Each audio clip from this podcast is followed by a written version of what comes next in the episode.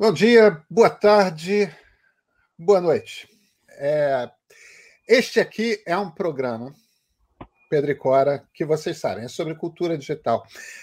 Vai ser um pouco diferente hoje, porque a gente não vai falar de nada digital. Como vocês sabem, Pedro e Cora, vocês encontram no canal de YouTube do Meio, em todos os aplicativos e plataformas de podcast, todas as terças-feiras, todas as sextas-feiras. Eu sou Pedro Dória, do meu lado está Cora Ronen.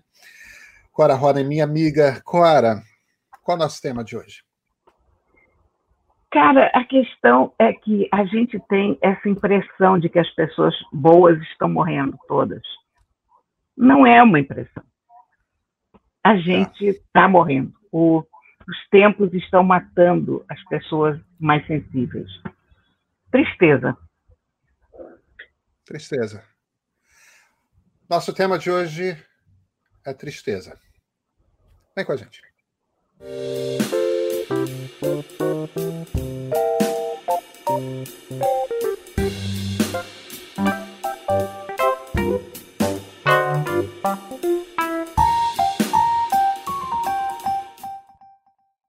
Antes da gente sentar aqui para gravar, a gente estava conversando a gente sempre faz isso. A gente começa a conversar sobre uma coisa, outra, e depois a gente grava. E hoje eu e o Pedro tínhamos uma pauta que era outra do que a gente vai acabar falando, porque a gente começou a conversar sobre como esses últimos tempos têm sido pesados para nós, de como nós estamos nos sentindo envelhecer rapidamente, uh, como falta uma certa joie de vivre a todo mundo. E uma outra coisa, como as pessoas boas têm ido embora. E, na verdade, eu fiz essa constatação outro dia, conversando com a minha amiga Fernanda Montenegro, que estava perturbada com a quantidade de amigos que tinham morrido e de boas pessoas estavam indo embora, e eu me dei conta que sim, mas é claro, os tempos estão matando os melhores. Porque as pessoas boas são mais sensíveis às desgraças, são mais sensíveis à maldade, mais sensíveis à opressão geral do ar. E quando você tem um momento de pandemia como esse, e você tem um governo como o nosso, que é pesadamente baseado na maldade, na grosseria e na tosqueira, isso afeta a todos nós, mas afeta, sobretudo, as pessoas mais sensíveis, que acabam sendo as melhores pessoas. E aí você vai dizer, ah, ninguém morre disso, mas morre porque você fica com as defesas lá embaixo. Uma pessoa que está feliz, num, num, momento feliz, uh, quando o mundo inteiro está vibrando lá fora, a, a tua resistência fica melhor. Você tem mais motivos para viver.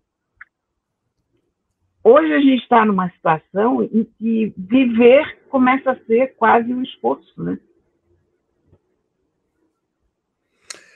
É, é, a gente já vinha falando sobre isso, né? Nós, nós perdemos um colega de trabalho, um amigo no, no Arthur Chechel recentemente, né? Foi uma, foi uma morte muito repentina. Ele não morreu de Covid, ele morreu de um câncer, mas um câncer que apareceu de repente e, e já levou, né? E, e, a Covid tem essa mesma característica, de que é uma doença que leva muito rápido. É, é, é claro que é natural a, a, a Fernanda, que é certamente a maior atriz brasileira, por conta da idade dela, está sentindo mais isso. É uma coisa que você sente quando você começa a envelhecer, né? Porque seus últimos amigos começam aí. Mas, mas não é só isso mesmo, né, Clara? Um, um dos comentários que eu estava falando é o quanto eu fiquei grisalho no último ano. É... É claro que ficar grisalho é natural. É claro que existem momentos da vida que você fica mais rápido e momentos da vida que você fica é, é, menos menos rápido, mas são momentos de estresse, né? Tem sempre aquelas fotografias de presidentes, né? Todos os presidentes ficam grisalhos ao longo dos seus mandatos é. e, e, tem uma É, quer dizer, você percebe que há momentos de estresse na vida da gente em que esses sinais exteriores de envelhecimento se mostram mais. É, mas que são também sinais de sofrimento acelerado e concentrado. Só que ninguém aqui é presidente da República, né? É, aliás, infelizmente. É, porque. Não, mas é, é, a gente, a gente, a gente está é, lidando simultaneamente, não só no Brasil, no mundo, com duas forças, é, que são forças que são muito difíceis de lidar é, na minha opinião, na, na minha percepção, e, e, certamente na sua também. Uma é uma pandemia de uma doença que mata. É, não tem como. Isso é, isso é humano. É, não tem como a gente lidar bem com isso. Agora, outra é uma força reacionária, uma onda reacionária. E, e eu, eu não interpreto, em sendo liberal, e talvez por ser liberal, o conservadorismo não me ofende. E o socialismo não me ofende, quando a gente está falando de uma social-democracia, de um, de, ou, ou até de um socialismo mais à esquerda dentro do campo democrático. Forças dentro do campo democrático é, não me perturbam, eu não fico perturbado porque o presidente é de esquerda ou o presidente é de direita, mesmo estando ao centro. Agora, o, o reacionarismo, é, é aquela estrutura a qual não basta ela querer que o mundo seja para si de um determinado jeito. É, quer impor o retorno a um passado imaginado a todo mundo. Quer impor um jeito de viver com menos liberdade. É, quer, quer impor um jeito de ser pessoalmente como se as pessoas não fossem cada qual ela própria, entendeu? Isso é de uma violência, Cora. Isso é de uma violência. Aí quando você junta essas duas forças, uma pandemia que mata realmente, literalmente, e uma pandemia política que mata na alma, sabe? É, que quer calar quem você é, é, que qualquer tipo de comportamento que não seja exatamente aquele tipo de comportamento que eles consideram idealizado não pode ser tolerado.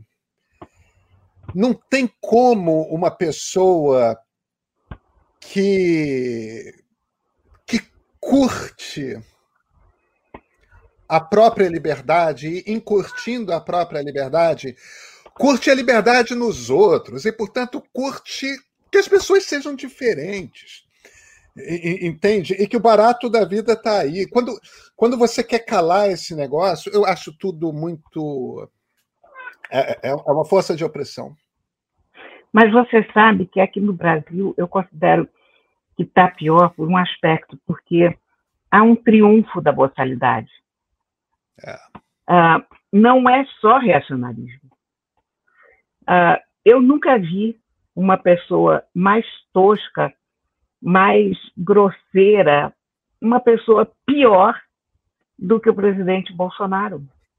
E a sua família, bota aí todo mundo. Eles são casca grossa, eles são deseducados, eles são incultos, eles são incompetentes, eles não têm nem a graça da hipocrisia de se pretender civilizados. Então, é uma luta entre civilização e barbárie.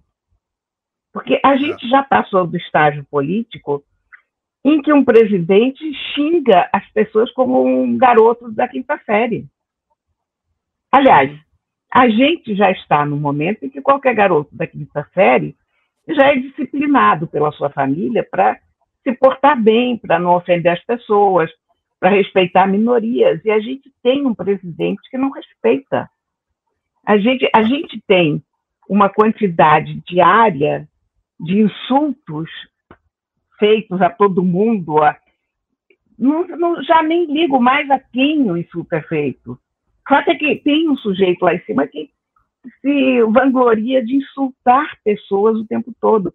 E aí tem seguidores que acham que está perfeitamente ok e estimula esse comportamento nos seus seguidores. Então, a gente sente que a gente está vivendo num mundo de uma grosseria inédita, de uma tosquice inacreditável, sabe?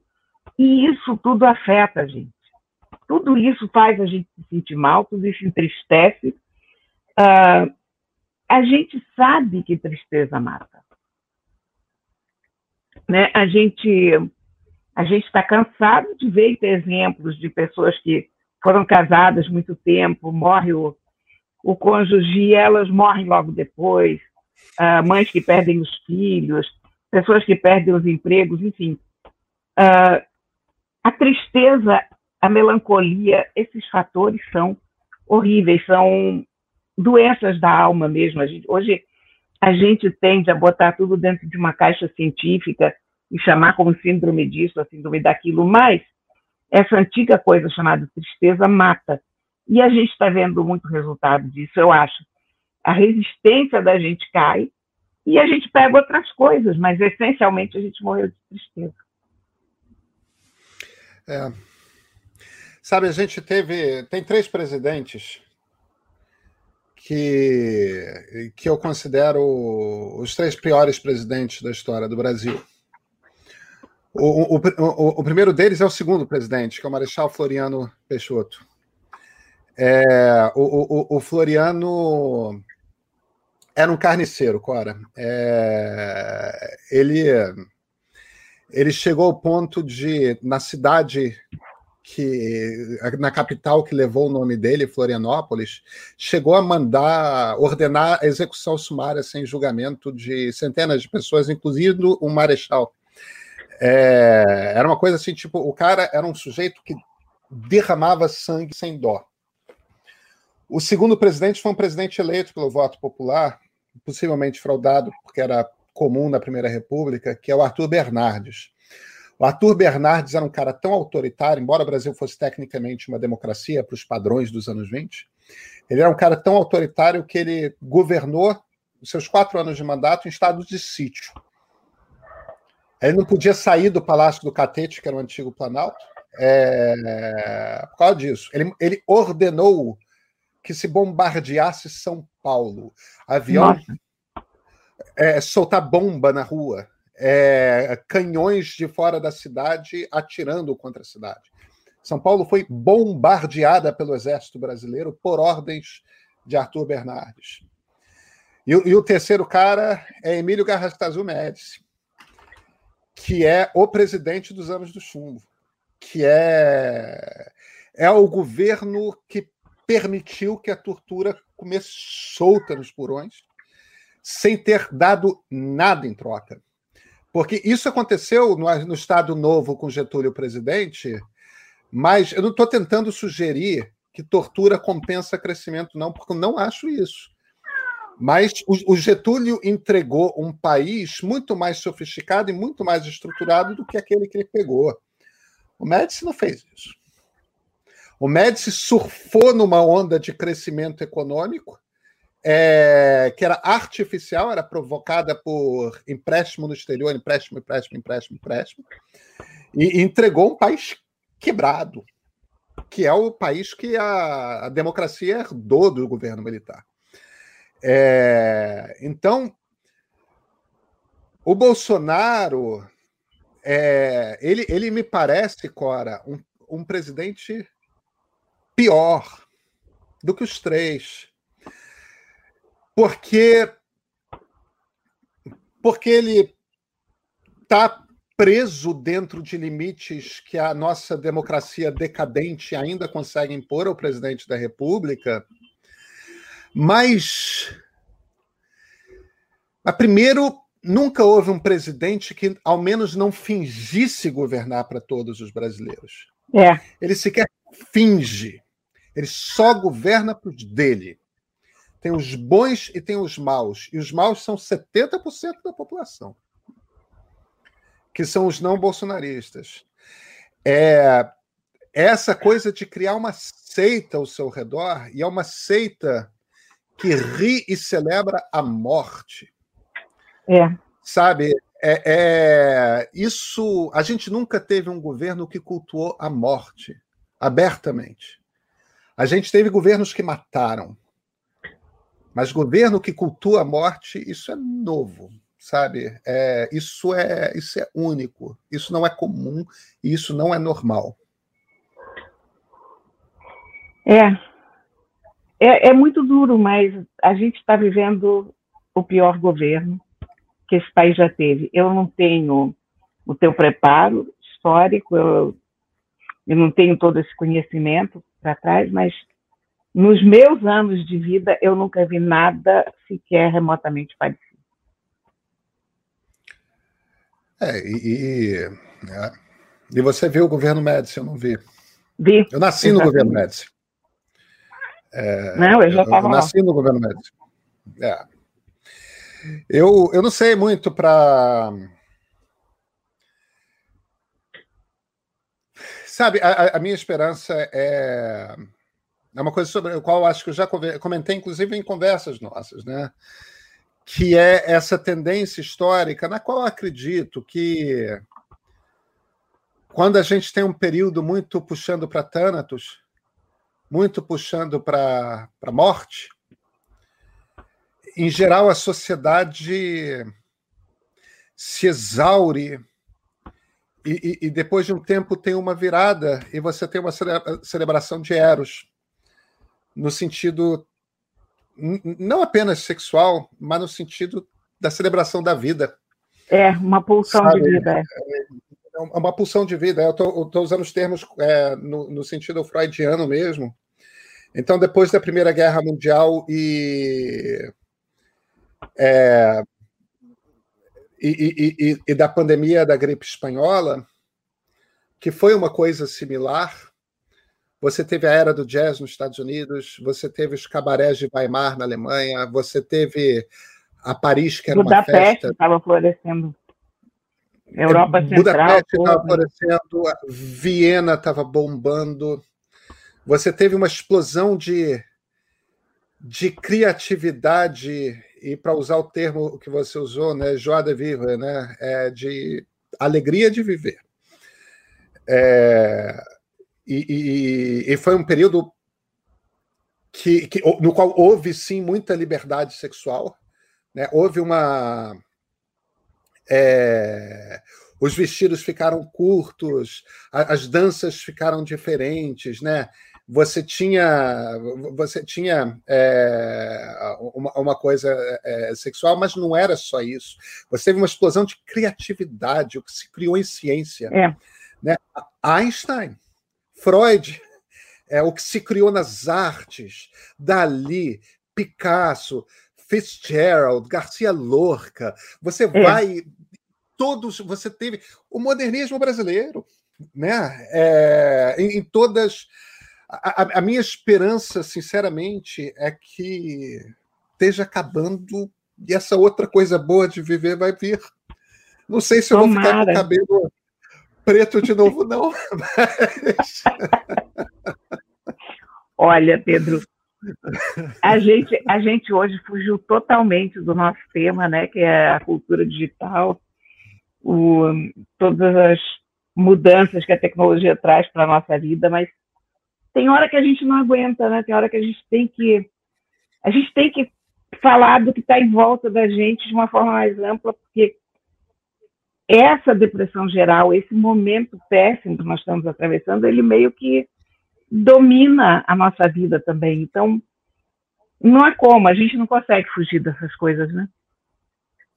Não, a gente não consegue. Mas eu tenho certeza que a gente vai encontrar um, um tema mais para cima na sexta-feira, Cora.